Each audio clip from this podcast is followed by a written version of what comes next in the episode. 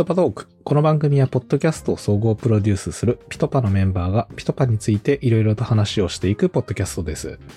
今回もポッドキャスト事業責任者の富山がポッドキャスト事業でピトパチームにジョインしていただいている方々を紹介していく企画になります。えー今日はですね、ポッドキャスト事業で、まあ、あの、進行管理を一応中心になんですけども、今、編集とか、えっ、と、番組の制作部分にもですね、いろいろ幅広く手掛けていただいている、えー板橋さんに来ていただきました。板橋さんよろしくお願いいたします。はい、よろしくお願いします。えーと、板橋さんもう働いて、一緒に働き始めて1年ちょう、もうちょっとぐらいですかね。そうですね、ちょうど1年ぐらいかなと年ぐ。らいですかね。うんうん。というところで、えっと、まあ、ちょっといろいろお話を聞いていきたいなと思うんですけれども、板橋さん、まず軽く自己紹介って言いますか、今までどんな仕事をしてきたのかとかっていうところお話しいただける範囲で構わないので、軽くしていただいていいですかね？はい、そうですね。ちょっとだいぶ遡っての話にははいなってしまうんですが、私があの10代の頃はもともと役者になりたいと思っておりまして、で、最初はあの養成所とかに通ってバイトしながらっていう生活を送ってたんですけれども、その時に自分が役者として働く上で制作のこと知っておいた方がいいなっていう思いがありまして、ゲーム会社の方に、あの、最初アルバイトで入ったんですよね。で、あの、制作の楽しさっていうところにその会社で目覚めまして、うんうんうん自分はこう、表舞台に立つよりも、作品を作る側でちょっと極めていきたいっていう思いがそこで芽生えまして、はいはい。で、えっ、と、がっつり、あの、制作っていう方にジョインするようになりました。うんうんうんで、えっと、そこから、あの、もっと現場に近いところで働きたいなっていう思いがありまして、はそのゲームのメーカーではなくって、うん。えー制作会社の方に入りまして、そこでは、あの、基本的にすべて受注でお仕事をさせていただいてたんですけれども、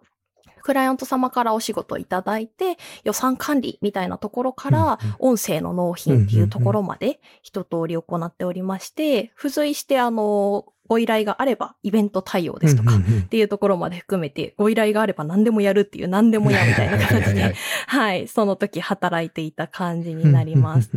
で、えっと、そこでは基本受注でお仕事をしていたので、ちょっとプロデュース業みたいな企画業みたいなところに携われる機会っていうのがその時はなかったんですけれども、そういったところもちょっと自分の勉強としてトライしていきたいなっていう思いがその時にありまして、で、そこで、あの、再び転職をしまして、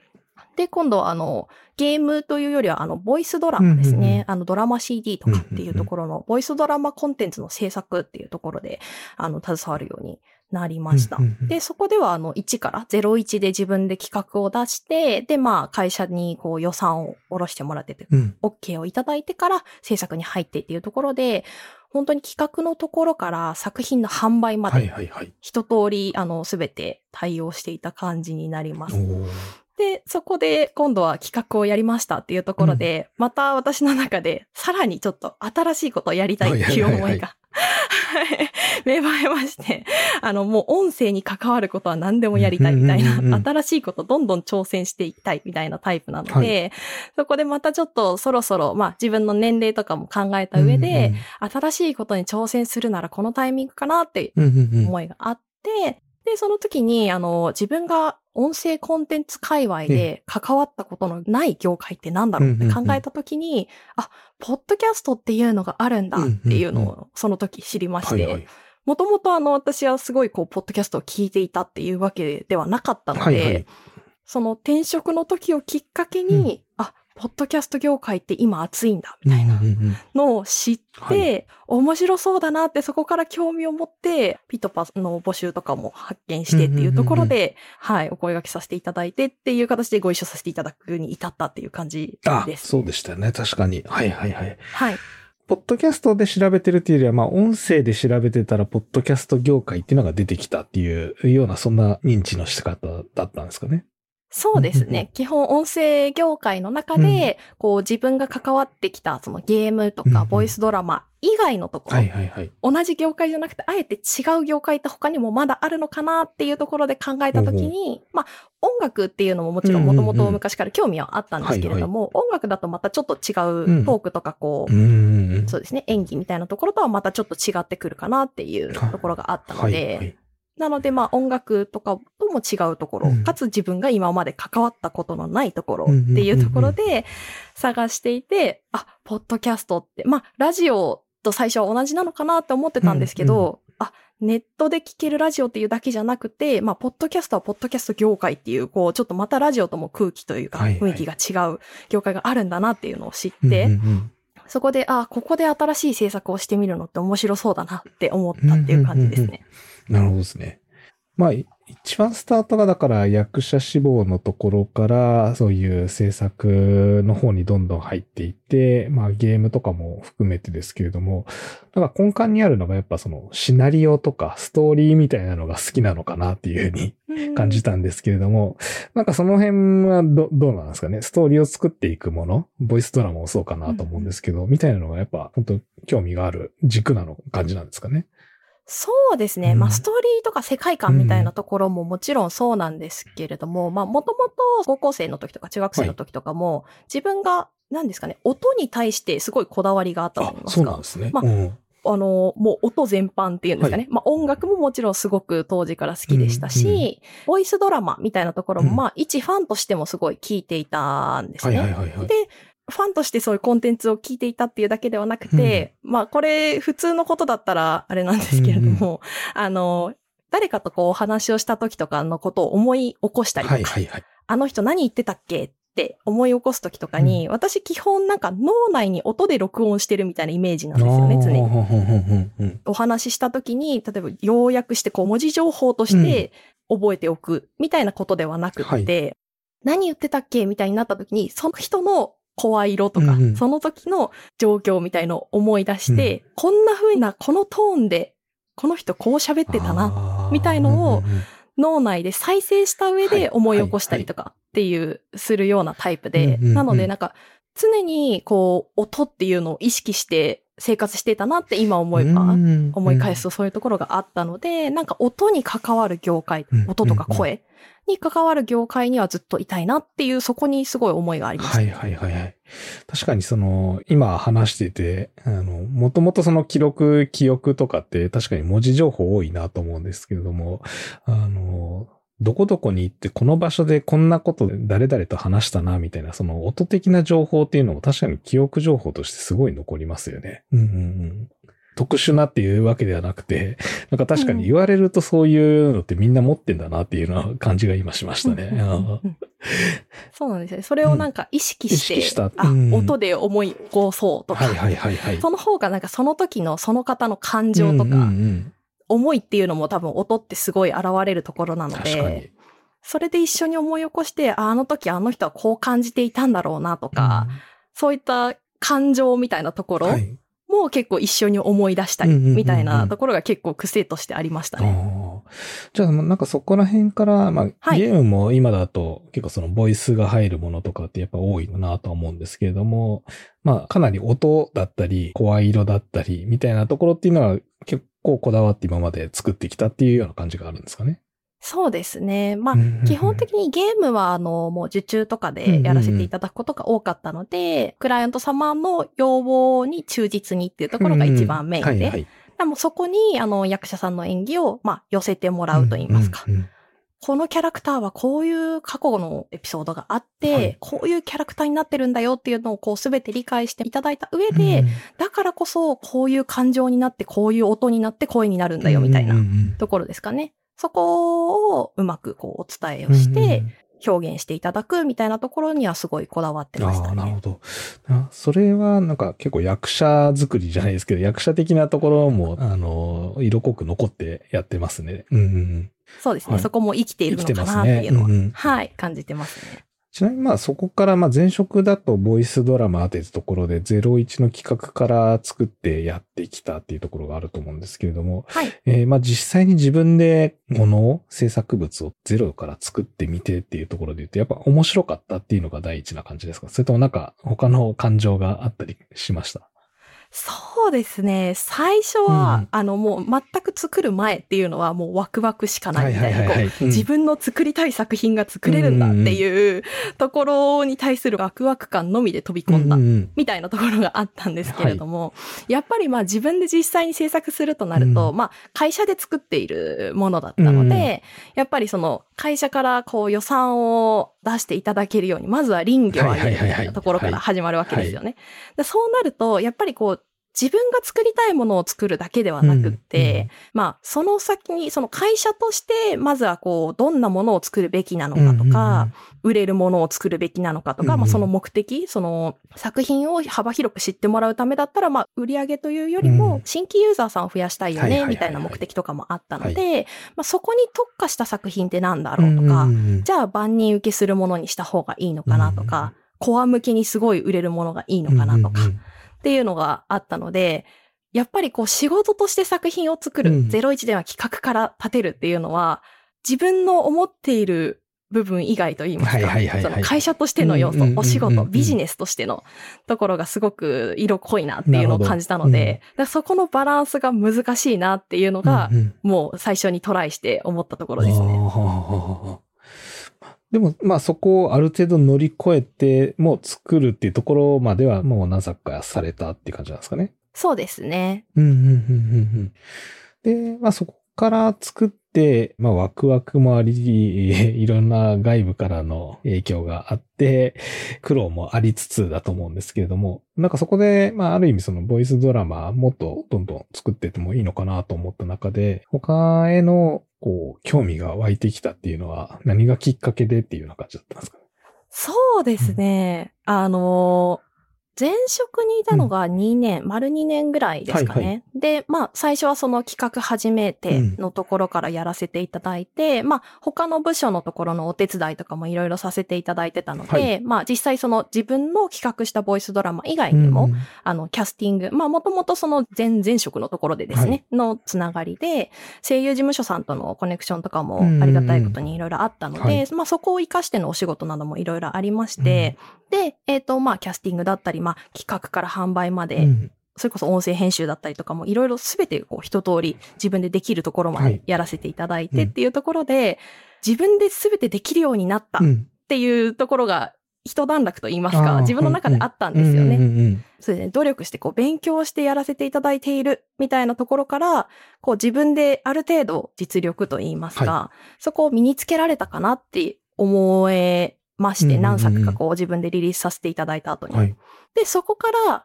これからは自分で好きな作品を作りたいっうんうんうんうんていう思いが出てきたんですね。はいはいはい。なので、あの、お仕事として、まあ、もちろん将来的にお仕事にそれができたらすごくいいことだとは思うんですけれども、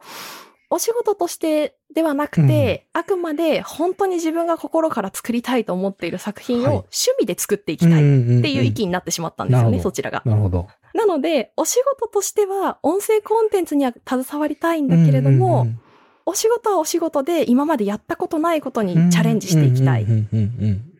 ボイスドラマに関しては趣味としはいて自分で続けていきたい。うんうんうん好きなものを作りたい。はいはいはい。もうあの、本当に企画のところからリリースまうんでうん一通りできるようになったので、っていう感じですかね。自分でやっていきたいっていう思いが強くなって、お仕事としてはじゃあ何かせっかくなので、お仕事だからこそできるうんことってあると思うんですよね。自分がこう、趣味ではできる範囲って限られてくると思うんですけれども、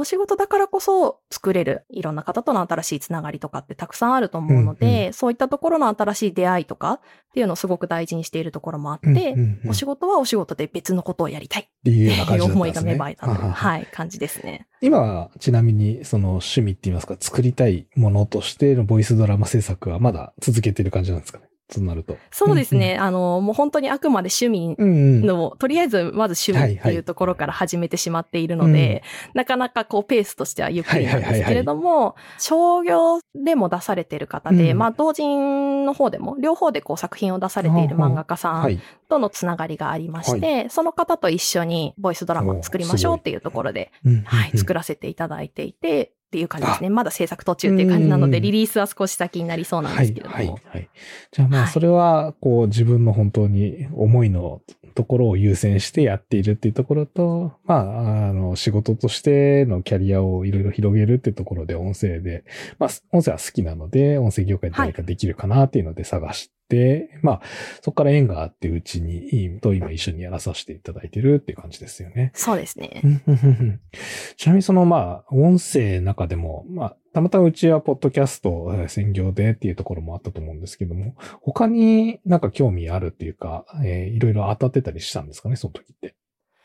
いや、その時はもう、ポッドキャストだって思ったら、ポッドキャストなんかビビッとなんか自分の中で、あ、この業界私一回もうんうん。こう関わったことがないぞってはいう業界を発見したら、もうここだって思ってしまって、うんうんうんうん。もうポッドキャスト業界に最終的には絞ってましたね。あ最初は、はい。その、まあ、新しいことしたいと思いつつも、まあ、同じ業界の中で、新しいことできるところあるかなっていう探し方もしてはいたんですけれども、やっぱり、同じ業界だとできる範囲も、まあ、今いる会社と同じことだな、みたいなところにやっぱ落ち着くことが多くって、うんうんそれで、まあ、あ、ポッドキャスト新しいぞってなってからは、あ、こっちだってなりましたね。食いついたんですね。はい、そうなんですよ。なんかその、ポッドキャストっていう言葉は知っていて、聞いたことはあんまりないけれどもっていうような、そういう時は状態だったんですかね。そうですね。うんうんポッドキャストって名前自体は聞いたことあったけど、番組ほとんど聞いたことないな、みたいな。ポッドキャストってなんだろうっていう状態でしたね、最初あ、は。そうだったんですね。まあ、うちで、あの、働き始める時には、ある程度その、ポッドキャストってなんだろうっていうのは、なんとなく見えてきたっていう感じだったんですかね。その、転職活動してる中で。そうですね。ポッドキャスト業界で働いてみたいってなってから、ポッドキャストってなんだろう、うんうんうんうんみたいなところで、調べてはいたんですが、でもやっぱり、ポッドキャストについてこう、広めていると言いますか、うんうんポッドキャストってこういうものだよって言ってる方って、まあそこまで。多くないと思うんですよね。確かに。で、お仕事としても、やっぱり、ポッドキャストをうん。制作してて、ポッドキャストってこういうものなんですよって言ってる方って、なんかそんなにいないようなイメージだったのうんうんで、なかなかこう自分で調べても、うんまあ、もちろんなんか面白そうだなって思う番組を聞くとかはもちろんできましたけど、じゃあ、ポッドキャストの制作ってなんだろうとか、うんうん。ポッドキャストって何なんだろうみたいな根幹の部分っていうのは、実際にあの、ピトパの方で関わらせていただいてから、うんうんうん。制作の方とかにいろいろお聞きして、あ、なるほどっていうところが結構いい。あ。むしろそこでやっと実感が湧いたっていう感じですかね。ね。はい。じゃあまあ、それの中で、ポッドキャスト業界の中にこう飛び込んで、今実際やっている仕事で言うと、えー、まあ、主なものだと、あの、レイ稲本さんの世界のクリエイティブ思考だったり、えっ、と、10X さんの、えー、10XFM のポッドキャスト番組の制作支援だったり、みたいな。まあ、あ他にもいろいろやっていただいているところが多いかなと思うんですが、はい。進行管理えーと、あと、まあ、制作も一部えーやっていただいているっていう中で、実際に仕事としてやってみて、うんうんえーどうですか、えー面白さっていうか、どういったところがなんかいいっていう、なんかあったりしますかね？そうですね。まあ実際にやってみて、あの、もともとこう制作進行管理業務うんみたいなところは、あの、昔からこうやっていたところうんで自分が強みとしていた部分でもあったので、まあそこでこう、まずは自分の得意分野っていうところで番組に関わらせていただくようになって、はい。逆にこう、それまではこう、がっつり制作進行管理がいるっていう番組ではなかったり、したのでそうなった時に、こう、私が入って、こう、いろいろ交通整理みたいのをするのが進行管理業務だと思うんですけれども、そうなった時に、今までのやり方と全然違うとか、うんやっぱ皆さん多分最初は戸惑いあるんじゃないかなっていうのを感じてたんですよね。うん。うんはい。いきなりこう、外から入ってきた人があ交通整理をして、いや、何言ってんのみたいな、うちはこのやり方があるんだよ、うんみたいなところがあるんじゃないかなっていうのをすごい感じていはい。て、で、ましてやこう、ポッドキャスト業界で、こう、いろいろ知見があって、有名な人が入ってくるとかであれば、まだ皆さん納得感あるかなって思うんですけれども、その関わってきてなかった、はいはい本当に外からの人間が入ってきてどう思われるかなっていうのが最初すごい不安な部分も正直あったんはいですよね。はいはい。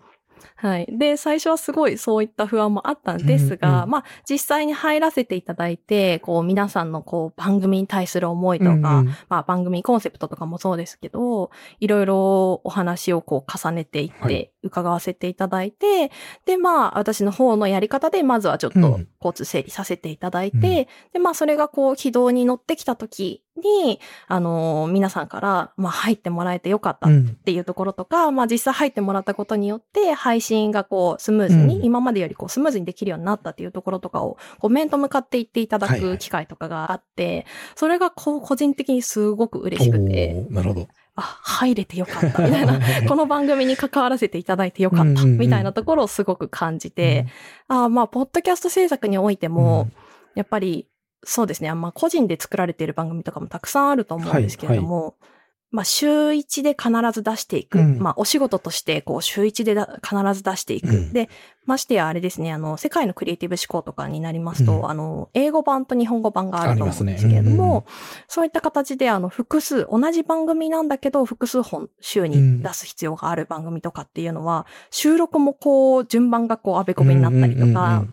リリースするだけではなくて、そこに至る、こう、過程といいますか、がすごい複雑になってくるので、あ、こういったところでも進行管理業務といいますか、うんうん能力みたいなところって、あ、ポッドキャストにも活かせるんだなっていうんうんう実感はすごくありましたね。ああ、そうですよね。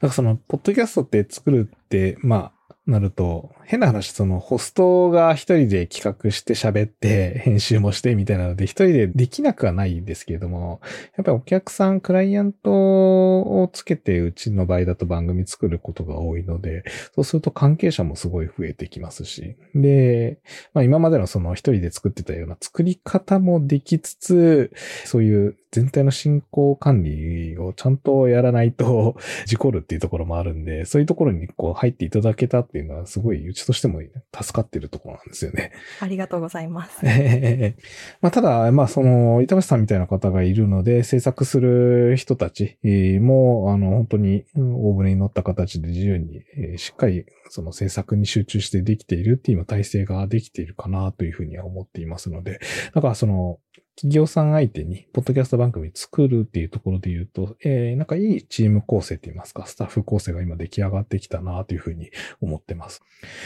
まあ、とはいつつ、その、テレビとかみたいに、何十人何百人って言えるような制作体制ではないので、あの、ある意味、風通しっていうか、その意思疎通はやりやすいんかなと、まあ僕個人は感じてるんですけれども、実際どどうですかね？その今までいた会社とかと、うんチ制作のやり方の違いだったり、なんかこの辺が、まあやりやすい、えーあるいは大変だみたいなところってありますかね？そうですね。まあ、実際今おっしゃっていただいたように、かなりこう、自分の意見をすごく言いやすいなっていうのはすごく感じているので、まあ、ピトパでお仕事をさせていただいてて、それはどの番組でもうんうん。感じるんですけれども、私が結構、もともと性格上と言いますか、昔からあの、思ったことがあって、うん。まあ、もっと良くするためにはこうしたらいいんじゃないかとかっていうふうに感じたこととかっていうのは、ガシガシ提案していきたいっていうタイプなので、うんはいはいそこが提案しづらい空気感だと、まあ、やりがいっていうところがどんどんそがれていってしまうなっていうのを感じてしまうタイプなんですよね、うんうんうん。すごく。なので、実際こう、ピトパで番組に関わらせていただいてると、まあ、その関わってらっしゃる他の制作の皆さんとかも含めて、まあ、思ったことあったら何でも言っていいよっていう空気感がすごいあって、もうベースとしてすごいあるので、はいそこに関してすごい個人的にはありがたいなと。はい。制作進行管理業務ってやっぱりこう全体を見て管理をしているので、その、ここのポイントだけを見たらもっとこうすればいいっていう多分それぞれの担当の方とかのご意見ってあるんだろうなって思うんですけど、全体を見て全体のクオリティとか、まあその配信のペースを落とさないとか、そういったところを考えたときには、もっとこういうやり方がいいんじゃないですかっていう提案とかって、やっぱりなかなか受け入れられない時もあると思うんですよね。はいはいそうですね場所とか時とかによっては。うんはい。うんなんですけども、そういったところも、あ、じゃあとりあえずやってみようみたいな。んでこれでダメだったらもう一回考えようか、みたいな空気感がすごくあって、うん実際何度もそれでいろいろ意見を伝えさせていただいてるので、はいそういったところはすごくお仕事しやすいなっていうのは、はい、思ってますね。よかったです。なんかその辺あたりの確かに文化みたいなのは今ちょっと大切にしたいなというふうに思ってて。はい。まあ、ポッドキャストって、その、今までキャリアが何十年あるっていうか、ベテランみたいな人って実はいないっていうのも一つ、あの、そういう雰囲気になってるのかなと思うんですけど、あの、正解がね、やっぱないっていうか、過去の成功みたいなのってそんなになかったりはするので、はい。必ず俺の言うことをこうしろみたいなのって ないよりは、なんかみんなで意見を出し合って、正解かどうかわかんないけど、とりあえずやってみてダメだったら次やってみようっていうようなところがすごい多いし、まあ、ある意味、なんかそれが成功につながってる部分もあったりはするかなと思うので、うんなんかその辺は確かにそう言ってもらえると嬉しいですね。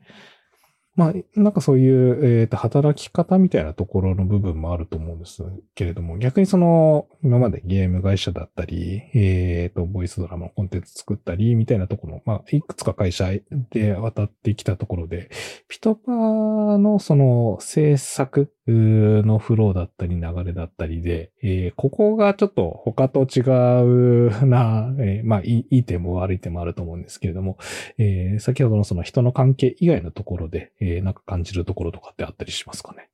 そうですね。その、まあ、やりやすいっていうところが、まあ、うん、いい、いい点というか、素敵だなって思う点としてあって、はい、あとは、あの、こう、私がこう、携わらせていただいている番組については、よくわかるんですけど、うんうん例えば、ピトパとして、こんなに番組携わってますよっていうのって他の番組たくさんあると思うんですけども、他の番組ってどんな方が制作してて、どんな風に制作してるんだろうみたいのが、意外とこう、こちら側からは見えない部分。ね、まあ、これってどうやってやってるんですか、はい、っていうのを、例えば富山さんとかに聞いたりとかっていうことをしないと、わからない、見えない部分だったりするので、その、いわゆるピトパクオリティといいますか、ピトパとして作ってる番組ってこんなものだよ、みたいな、こう、名詞みたいなもの、みたいのが、意外とこう、伝わりづらいのかなっていうのが、なんとなく中に入ってて、感じるなっていうのは思ったりしますね。はい、確かに。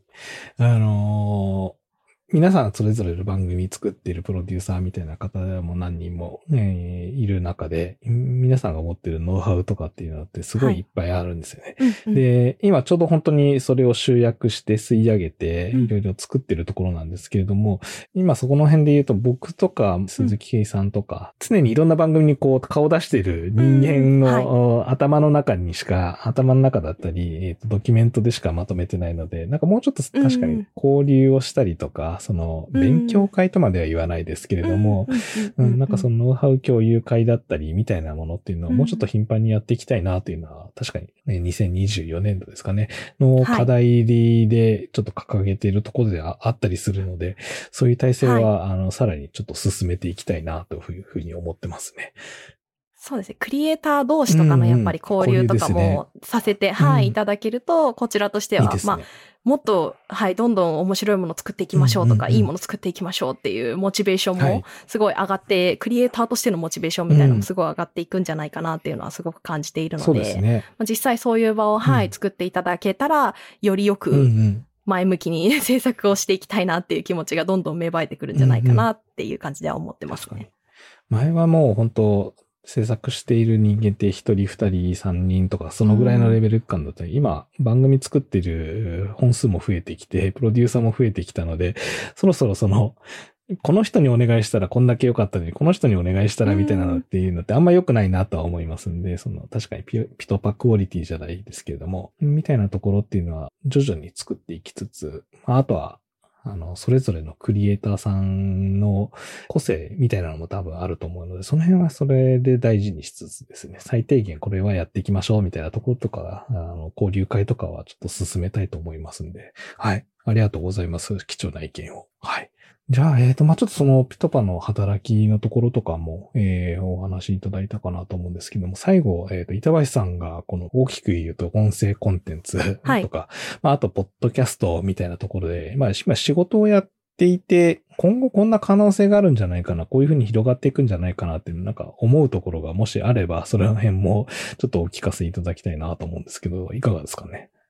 そうですね。ここ最近、うん、自分でこう、確かにこうだなって思うことがちょっとありまして、はいはい、その、私がこう今個人で作ってるものもそうですが、えー、まあもともと会社で作ってたものも、うん、私がそのボイスドラマっていうのを作ってる時に、はい、まあ特にそのボイスドラマ業界の中でも、はい、まあ私が作ってるジャンルがあのボーイズラブのジャンルだったので、それこそ狭く深くの世界なんですよね。なんかその万人に受け入れてほしいというよりは好きな人がとことん追い求めるみたいなコンテンツなんですよ。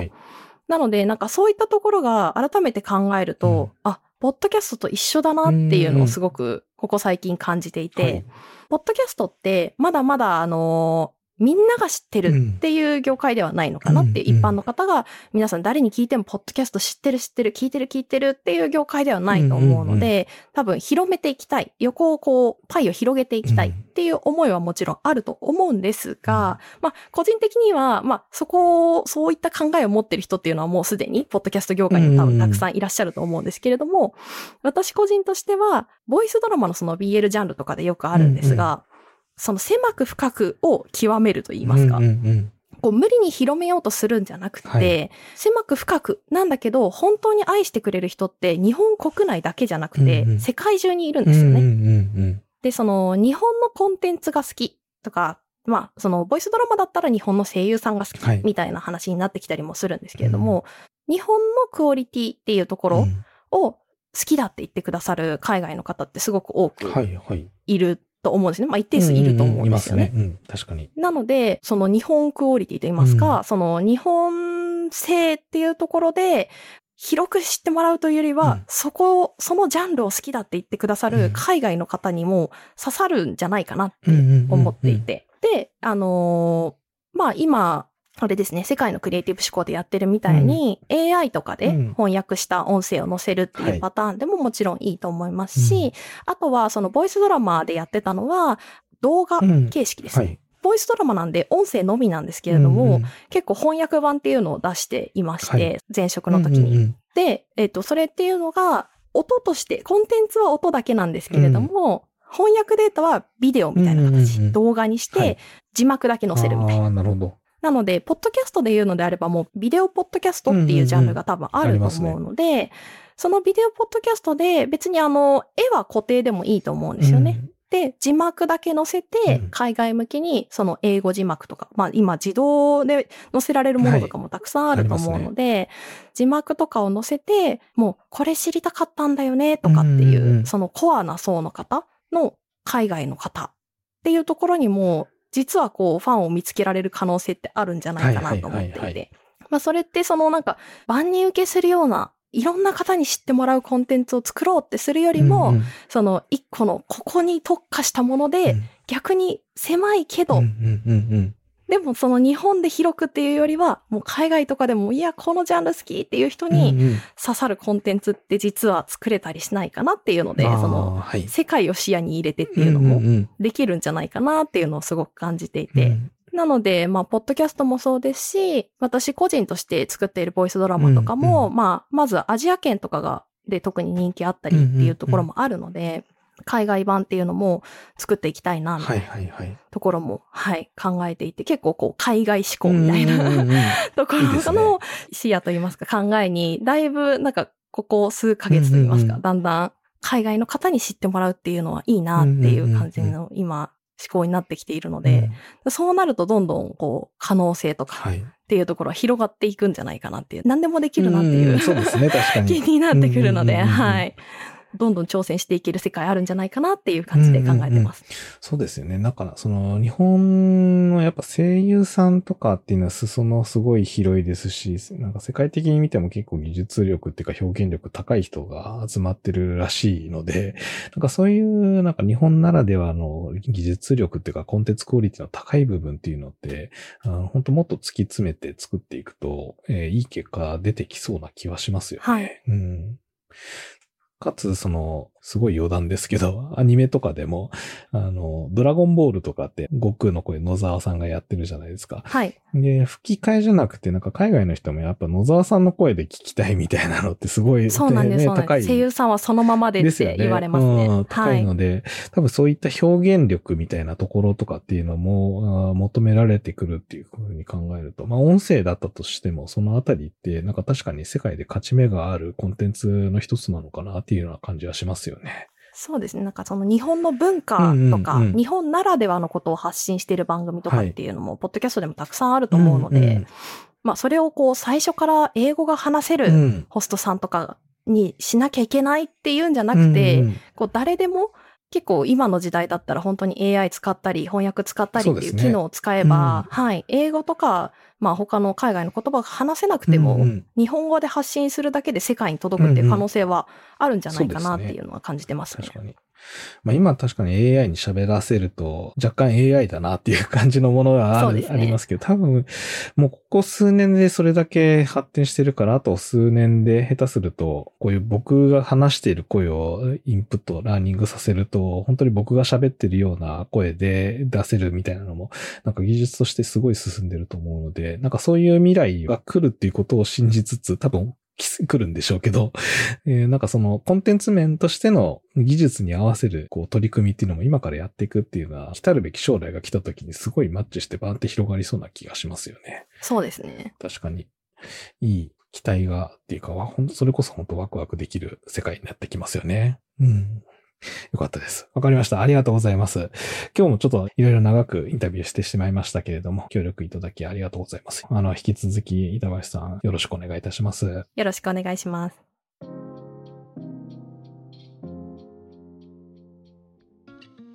今後もこの番組ではピトパのメンバーが回ごとに代わり登場します。今回の放送を聞いてピトパに興味を持った方は概要欄のリンクからアクセスしてください。